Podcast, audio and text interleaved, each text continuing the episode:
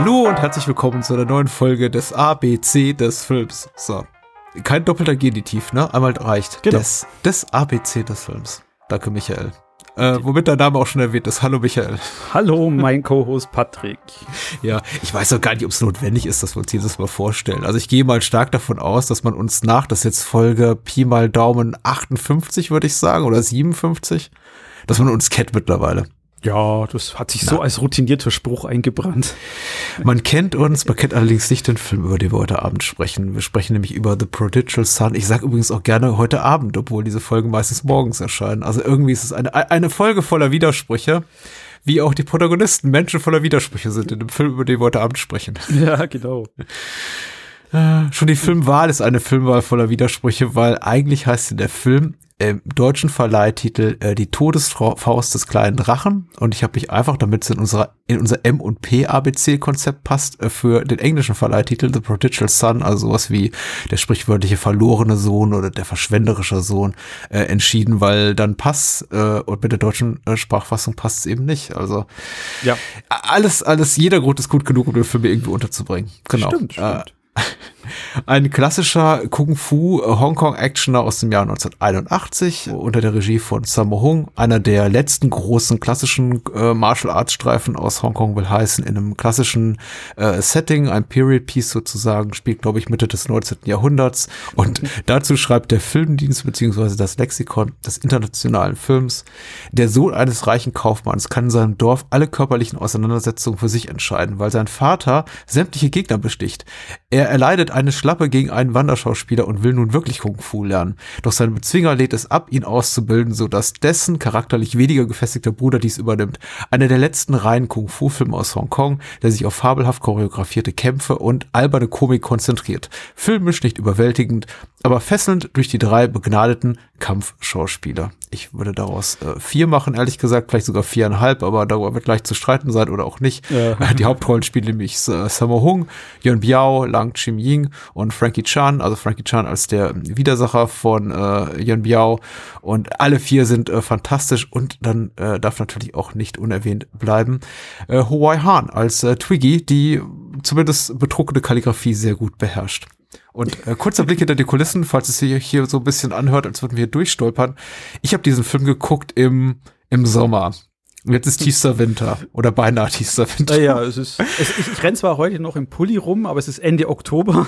Wir hatten größere Hardware-Probleme, Ja, die sich über Wochen und Monate ins hingezogen haben, weswegen zwischen der äh, Sichtung, der Guckung dieser Filme und dem Gespräch darüber sehr viel Zeit vergangen ist. Und ich habe jetzt, ich kämpfe mit meinen Erinnerungsbrocken, den kaum noch vorhanden. Geht's dir da besser, lieber Michael? Ähm, Ein bisschen. Ich habe den Film ein bisschen später als du geguckt, aber es war auch im August.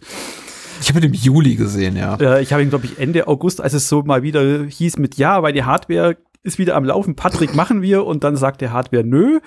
Und ja, jetzt sind wir hier. Ach, viel wichtiger, hat dir denn gefallen? Hat dir der Film gefallen?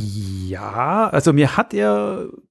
Lass uns doch am besten chronologisch aufarbeiten, so die nach den Kampfszenen. Oh, du machst das entlang spannend, hangeln, gerne. Weil, ja, ja, weil natürlich die, gerne. Die haben mir am besten gefallen. Ne? Eben der Klamauk, man muss es mögen, man muss auch wissen, eben wie du schon sagst, die alten Hongkong-Klassiker waren eben so. Also wir haben hier unsere Soundeffekte, die jeder liebt und gerne hört, wie die Wuschs und die Klatschen des klassischen Hongkong-Films. Wir haben, was mir aufgefallen ist, ganz derbes Theater-Make-up. Mhm. Weißt du, wenn du erinnerst, so die erste, die erste Szene, die uns da den, unseren Hauptcharakter, den verlorenen Sohn näher bringt, ist ja diese typische, wie es in ganz, ganz, wie du es in ganz, ganz vielen Hongkong-Filmen siehst, diese Wirtshausschlägerei. Ja, Er hockt am natürlich. Tisch und dann kommt böse. Hey, bist du Leung, Leung, Leung, Chang? Nee, Unser Protagonist, Yun Biao, Leung Chan. Leung Ja. Chang, ja. genau. Hey, du bist doch Leung Chang, der berühmte Street Brawler. Ja, oh, schnappt ihn, Jungs. Und dann geht ihm, was, was wir da halt lieben, die Leute fliegen in Zeitlupe rückwärts auf, Hm. auf Tische und dann stellt sich eben heraus, es ist, die Schläger sind nur gekauft, sie müssen verlieren. Und da ist mir aufgefallen, die haben so ganz schlechtes Theater-Make-up. Der eine hat halt so eine, diese typische Säufernase. Mhm. Und ich weiß, wir Ja, machen ja. das ja bei uns im Amateur, im Faschingstheater ja auch so. Da kriegst du einfach so eine rote, mit Lippenstift eine rote Nase. Ich bin mir ziemlich sicher, Sabo Hung hat das vor der Szene bei dem Schauspieler auch gemacht. Mhm. Mhm.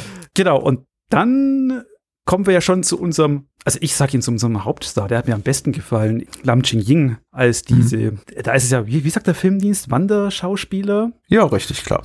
Klar ist er das, aber das ist ja diese japanische, äh, chinesische Oper. Mhm. Und, mhm. und also ich habe das am Anfang auch nicht, auch nicht gecheckt, dass er da als Frau auftritt oder als er, als er die, auf der, auf der Bühne die äh, Rolle der Frau in dieser Oper übernimmt. Ja, ja, ja. Ja, am Anfang auch, weil er hat, er hat auch schon so dieses feminine Gesicht mit seinem ganz markanten Backen auch so.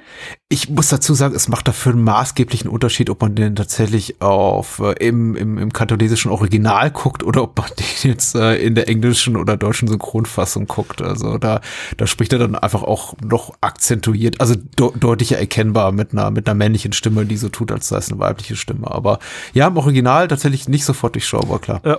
Und dann sind da, da diese halt drei Schläger, die da halt dann mhm. da, da anbandeln. Also, die waren seine Entourage von unserem verlorenen Sohn. Ja, ja, genau. Genau. genau. Und die wollten ja dann da anbandeln und dann ist diese, also von ihm, von äh, Lam Nam Ching Ying, so unglaublich tolle Kampfszene, wo er eben voll in diesem Charakter bleibt Mhm. Also ich weiß nicht, ob ich das jetzt könnte, auch als, auch als Stuntman. Er, er kämpft ja da auch so feminin. Weißt du, hast du mhm. vielleicht noch die Szene drüber, wo er, wo er so einen Bad Guy vorüberbeugen lassen und er rollt dann so über seinem Rücken und nimmt den dann so als mhm. Stuhl mhm. und er hockt dann wirklich so da mit Beine übereinander geschlagen. Die war, die hat mich echt weggeblasen, die war toll. Genau, er, er, kommt aus dem Theaterfach und auch die ganze Kampfperformance ist auch eher so eine, die dem, ja, dem Theater, äh, dem musikalischen Theater entliehen zu sein scheint. Ja, Peking Opera, klar, mhm. ganz klassisch. Also weniger das irgendwie so, so richtig nachvollziehbares oder echtes, möchte ich mal sagen, äh, authentisch wirkendes äh, Kung Fu, als vielmehr einfach sehr, sehr artistisches. Akrobatisches, ja. Ja, äh, spielfreudiges. Spielfreudig, ein schönes Wort. Ja. Er spielt ja eben, er ist ja absolut ja. überlegen und spielt ja da mit, mit denen Katz und Maus. Ja. Ähm, was war denn danach? Danach, danach kriegt Long, Leong, Long Chang eine aufs Maul von seinen Lehrern. Mhm. Und dann kommt der Bösewicht schon, oder? Dann kommt der Bösewicht schon, ja, ja, ganz klar. Dann ganz kommt, klar, dann kommt, ja. dann kommt Frankie Chang mit seinen Bälle. Also er, also er, er, tut nicht seinen Schnurrbart zwirbeln, wie jetzt zum Beispiel in seinem letzten Film vielleicht, sondern er hat da diese, diese Bälle, die er da immer in der Hand jongliert. Mhm, mh. Und er wird dann auf der Straße von dem, von einem seiner Widersacher aufgehalten. Und du weißt ja erstmal gar nicht, wer, wer, wer ist denn dieser, wen spielt da Frankie Chang? Ich meine, klar, ganz klar der Bösewicht, weil er hat einen schmalen Schnurrbart und guckt mhm, böse. Mhm, aber dann der Widersacher, der ankommt, ey, du hast mir vor zehn Jahren den Arm gebrochen, doch jetzt habe ich zehn Jahre lang meinen einzigen Arm trainiert, um dich fertig zu machen. Ja, ich glaube, Widersacher war schon so zu viel gesagt. Ich glaube, der steht bei ihm irgendwie in der Schuld tatsächlich. Also man hat immer das Gefühl, dass Frankie Chan als ein Guy Fay hier die, die Oberhand hat. Das sei, war wohl irgendwo einer mal, der bei ihm in, in der Schuld stand und dann hat wohl Frankie Chan also in seiner Rolle gesagt, so, hier, komm, ich brächte mal irgendwie alle Knochen. Das ist zumindest immer so das Gefühl, was damit schwingt. Man weiß nicht genau, was für eine gemeinsame Vergangenheit die haben, aber ja, da war mal irgendwas, genau. Also der Bösewicht ist so, du kannst nicht greifen, warum. Richtig, ja, ja. Warum er der Böse ist, aber da macht er klar, dass er der Böse ist. Und das mhm. ist das erste Mal, wo der Film von diesem Komikhaften mal ins, ins Serious Business abdriftet und er ihm dann halt einfach mal brutal nochmal den zweiten Arm bricht. Ja, das ist so, da, da, ist so ein, also zunächst ein bisschen für mich auch so unterschwelliger Zynismus immer in dem Film, trotz aller Blödeleien. Ich meine, wir haben natürlich auch hier diese, diese Dienerfigur mit den ausgestopften Backen und der, der, der künstlichen Nase und das ist irgendwie alles auch so ein bisschen albern und, und jucksig. Aber äh, dann wiederum auch so, so Moment, wo ich denke, oh, da ist vielleicht doch auch so ein bisschen sozialpolitischer, gesellschaftspolitischer Kommentar drin, wenn zum Beispiel hier einfach äh, Yun Biao, also als, als Leung Jan, da mit dem, mit dem Geld seines Vaters die ganze Theatertruppe einfach mal so kauft, damit er seinen Willen kriegt. Oder genau, diese Szene kommt mit dem Einarmigen, wo ich schon so denke, uh, das ist jetzt plötzlich einfach ein ganz anderer Film. Ja. Das ist ein Typ, der, dem geht's eh schon dreckig und der wird jetzt auch noch mal richtig kaputt gemacht. Äh, wobei es ja wirklich eine, eigentlich eine effektive, dann da eine effektive Szene ist, weil ist es dann danach treffen sich ja diese Theatergruppe mit eben Guy Fay auf diesem mhm. Hausboot-Restaurant. Ja, richtig. Also es, es, ist was Schwimmendes, weil es, dieser Steg dorthin spielt ja auch eine Rolle. Und da ist dann die nächste Kampfszene, die ja auch phänomenal ist. Die ist auch der mit, die, die mit der Feuer, mit der Pyrotechnik-Einlage, ne? Also. Nee, die kommt doch danach. Oder kommt das später? Das ah, die später. kommt erst danach.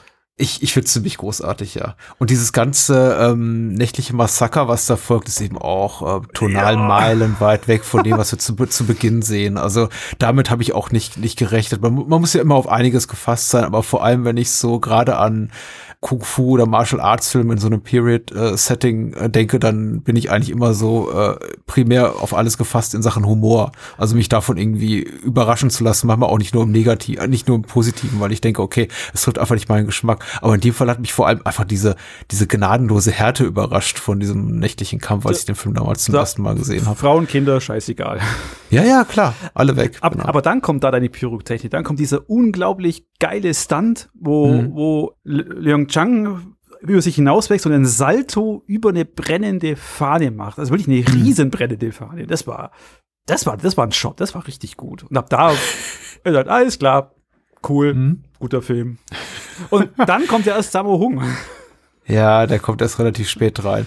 Und äh, ich glaube, das ist auch der, der Punkt wahrscheinlich, wo ich mutmaße mal, der, der Film einige Zuschauerinnen und Zuschauer verliert, weil da liegt eben auch eine Zeit lang dann der Schwerpunkt sehr auf dem Humor, wobei ich eben den hier relativ stark finde. Also ich muss sagen, ungleich zu vielen anderen Filmen, die nicht unserem westlichen Breite entspringen, habe ich hier wirklich einige Male herzhaft gelacht. Und das liegt auch wirklich daran, dass Sammo Hung ein tolles komödiantisches Timing hat und ich finde auch ganz toll funktioniert hier mit der Schauspielerin Hawaii Hahn, die ich gar nicht aus anderen Rollen kenne, die hier seine Tochter spielt, Twiggy. Und wenn er ihr diese bedruckte Kalligrafie zeigt, das ist einfach super, super lustig, ehrlich gesagt. Ja, vor allem die ganze Sequenz, wie er das malt, ist schon. Aber mhm. ja, das ist eben typisch für diese, für diese Filme. Es wird fliegen ganz viele Worte rum. Hier, der Kranich trinkt aus dem Wasserglas und dann hängt er sich ans Fenster, malt gegen jede Schwerkraft.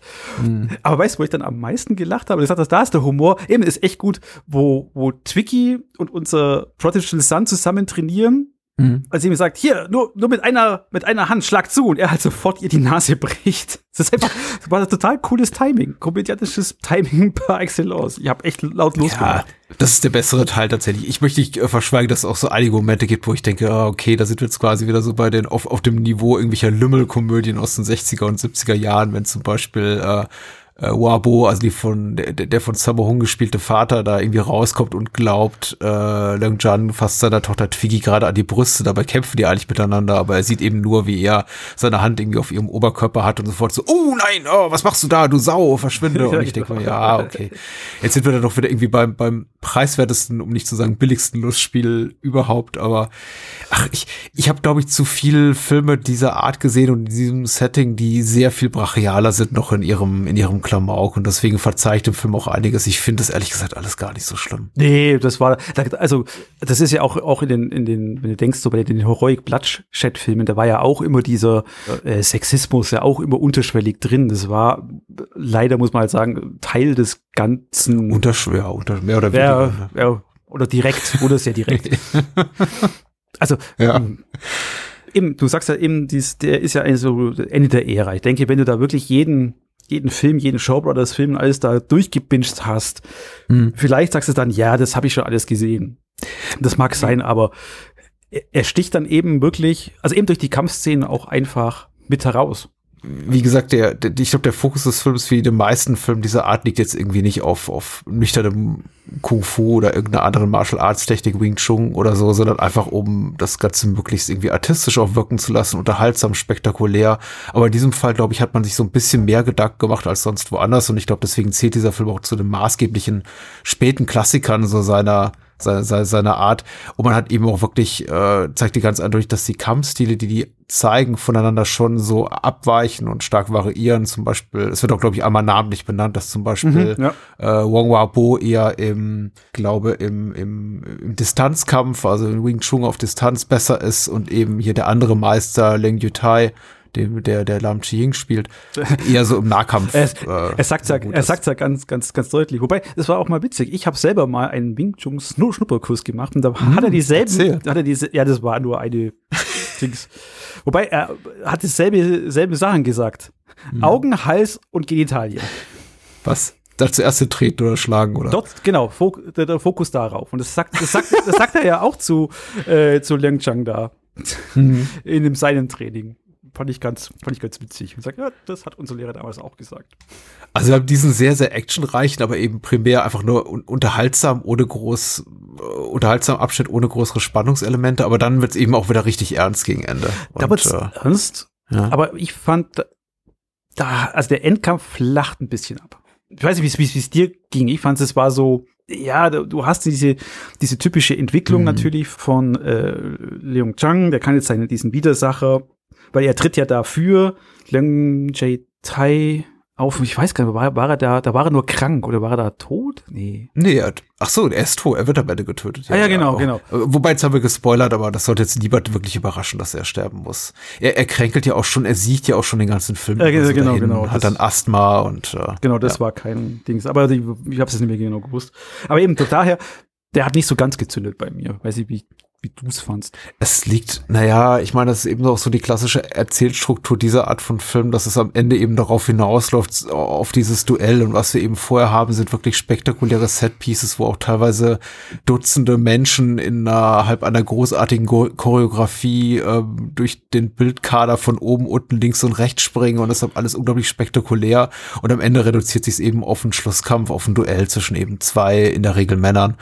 Also es folgt eben so dieser klassischen Dramaturgie, deswegen fand ich es jetzt wenig überraschend, aber du hast natürlich recht, das kann ich mit den Schauwerten des Films, die er früher zeigt, äh, mithalten. Insofern im direkten Vergleich vielleicht enttäuschend. Ich fand es trotzdem, ehrlich gesagt, oh. relativ spannend. Ja, vielleicht ist er da einfach dann zu ernst am Schluss. Also wenn ich da mhm warte mal, war das oder bei, bei, bei Drunken Master zum Beispiel hast du ja auch diese Konstellation am Schluss. Es, Aber du ja. hast dann eben halt Chucky Chan, der dann halt auch schon diesem Drunken Master Konzept natürlich, das ist, das ist witzig zum gucken. Da ist es halt wirklich bierernst. Ja, es ist wirklich bierernst und du hast diesen, diesen Effekt, der ich glaube auch in einem, in einem anderen Film fast so ein bisschen lächerlich wirken könnte, nämlich am Ende hier mit Long Johns da blutiger Kopfbeule, die wirklich so exorbitant groß oh, ist. Ja, und, stimmt.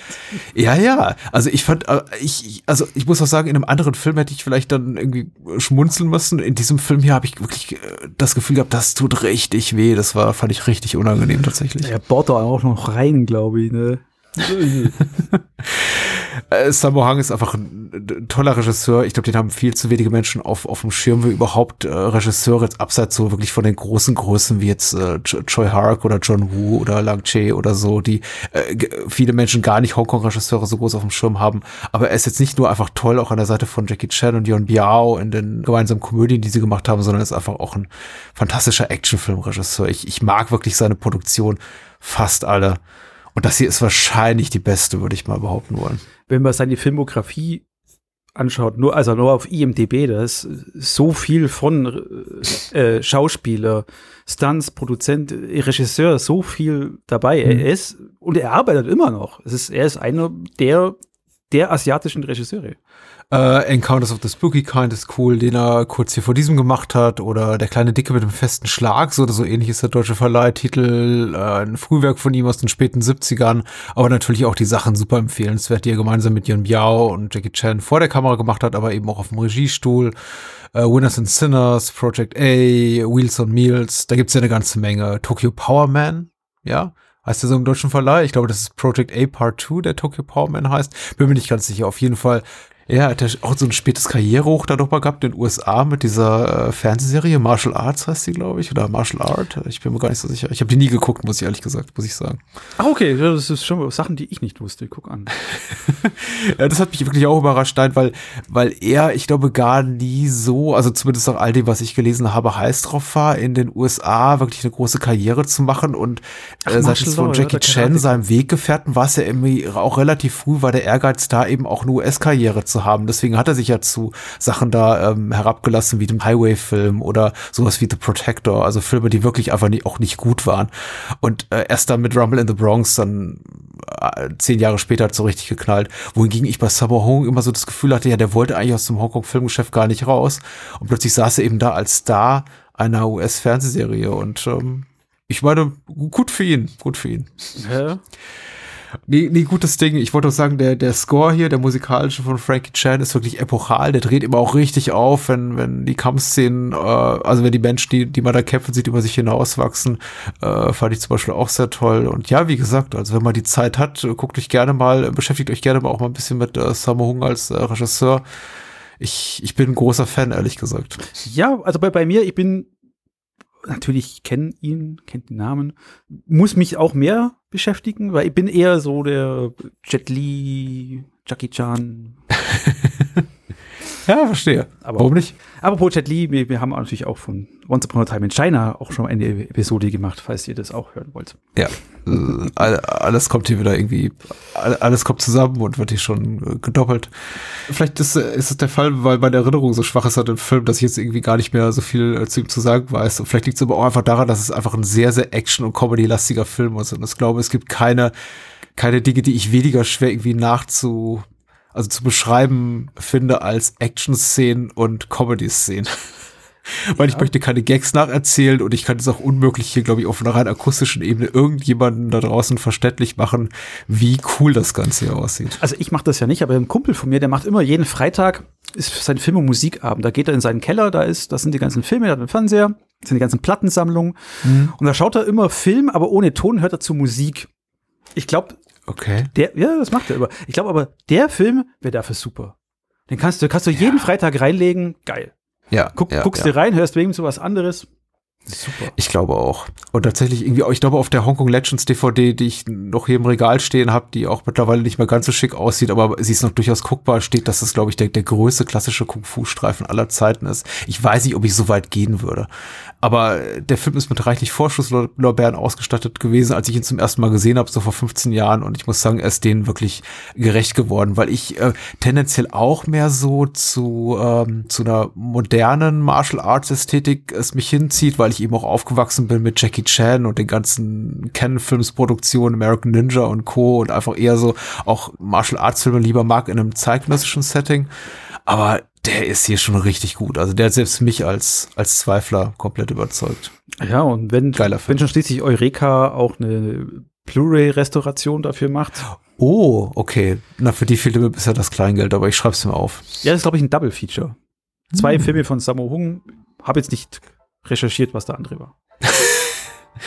ja, wir sind gut vorbereitet. Nächstes Mal dann wieder be besser. Alles. Äh. Ja, wir, wir, hatten ja keine Zeit zum Vorbereiten. Nee, ist, ist blöd gelaufen, aber jetzt funktionieren unsere PCs beide wieder und äh, auch ich hatte, ich hatte mit technischen Problemen zu kämpfen und das gibt natürlich keinem Menschen was, der uns zuhört, aber ich hoffe, ihr hattet ein bisschen Spaß und guckt diesen Film einfach verdammt nochmal.